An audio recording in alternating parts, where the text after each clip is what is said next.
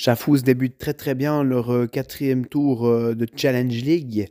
Et avec cette victoire, ils se rapprochent hein, de plus en plus des deux premières places. Une équipe un peu euh, surprise, outsider, qu'on ne s'attendait pas vraiment à, aller voir à cet endroit-là.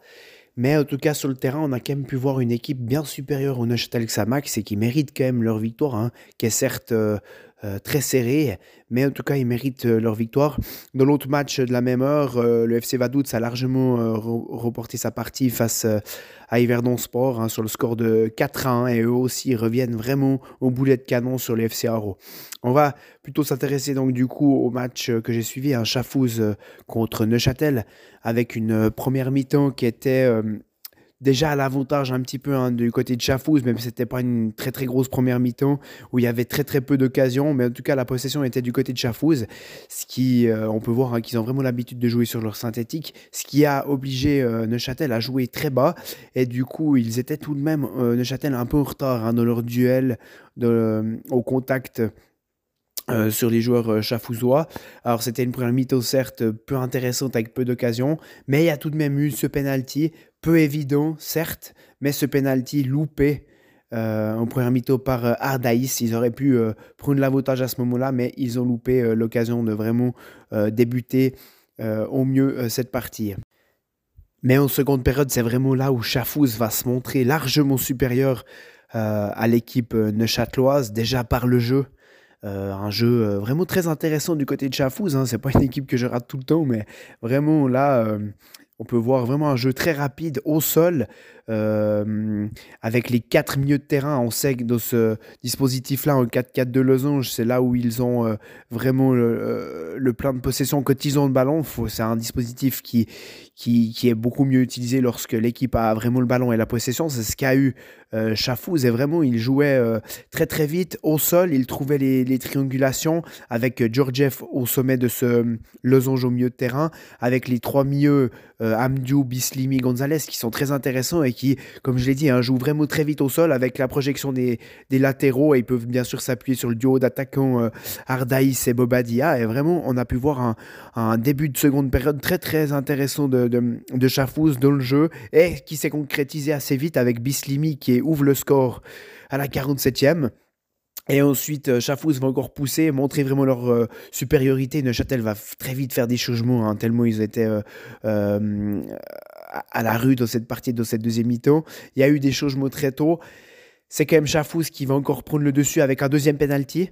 Cette fois transformé par euh, Ardaïs. Il avait loupé le premier, mais cette fois il a transformé le, second. On pensait qu'ils allaient vraiment se diriger vers une victoire facile, mais ils ont perdu un peu leur nerf avec euh, un, un penalty euh, pour Neuchâtel, transformé par Nuzzolo et ensuite le carton rouge de Bobadia. Donc ils sont quand même euh, rendu la tâche un petit peu difficile puisqu'à la fin ils ont moins maîtrisé euh, euh, la possession, le ballon puisqu'ils étaient aussi un, un, de moins, mais ils ont quand même reporté cette partie plus qu'importante pour vraiment lancer leur quatrième tour. Mais vraiment, on a pu voir hein, d'ailleurs Chafouz est la meilleure équipe à domicile de cette Challenge League. C'est vraiment une équipe intéressante qui joue au sol, un jeu léché. Et euh, vraiment, on ne s'attendait pas à, la voir euh, à cet endroit-là, mais ils méritent en tout cas leur place. Et c'est une équipe que faudra, euh, sur qui il faudra compter pour cette fin de saison.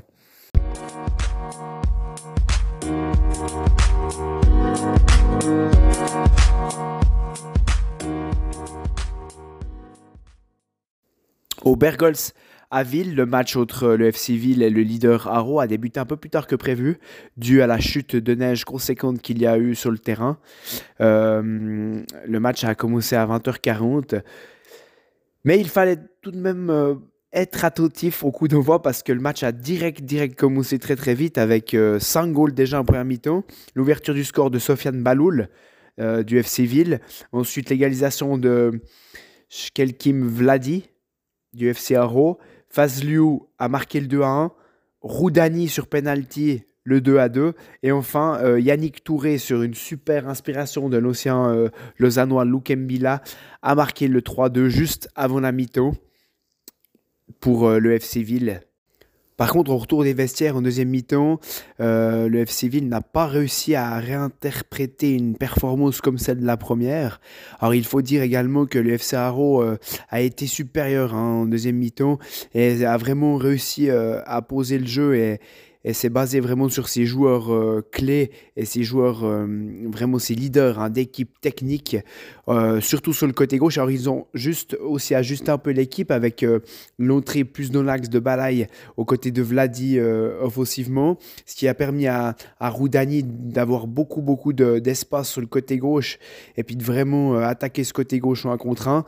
Ils ont d'ailleurs vraiment appuyé sur ce côté gauche avec euh, des redoublements de passes et puis surtout une supériorité numérique hein, avec Rondi Schneider qui venait aussi à gauche, Balai, Roudani ou même Vladi, donc ils étaient même 4 et des fois 4 contre 3. Et c'est d'ailleurs sur ce côté que vraiment Arroy fait la différence au deuxième mi-temps avec euh, l'égalisation de Roudani qui marquait son deuxième but de la rencontre à la 59e minute. Et à la 69e minute, encore une action sur le côté gauche, un centre. Et Donat Roudani qui met son troisième goal de, de la soirée et surtout qui fait euh, que le FC Haro passe devant et s'impose au Challenge depuis euh, plus de trois matchs. Hein. comme je l'avais dit, ils, restaient sur une série de trois matchs, trois défaites. Cette pause a, fait du bien et surtout ce match, encore une fois, complètement fou, comme euh, on a l'habitude avec le FC Haro, qui vraiment leur fait du bien et le remet avec 5 coups de poing une place de leader avec trois points d'avance sur le FC Vaduz. Donc, euh, ils en avaient besoin. Encore un match de fou euh, du FC Haro. Et la semaine prochaine, ils reçoivent le FC Winter Tour. Donc, euh, le début de, ce quatrième tour de Challenge est assez chaud pour le FC Haro. Mais il peut vraiment, encore une fois, on a vu ce soir, s'appuyer sur des joueurs qui sont vraiment alors jeunes, mais des leaders techniques. Hein. On pose à Rundi Schneider et Donat Roudani. Et un potentiel offensif, mais qui est assez impressionnant. Hein. Aujourd'hui, il y a Balai et Vladi qui jouaient. Gachi qui est rentré. Il y a Arator qui est encore euh, sur le banc, on parlait d'Almeida qui est rentré aujourd'hui, ou encore Spana Nuda qui a été blessé ce soir. Donc vraiment un potentiel offensif très intéressant qui, euh, euh, qui est dans les mains de Stéphane Keller, l'entraîneur argovien.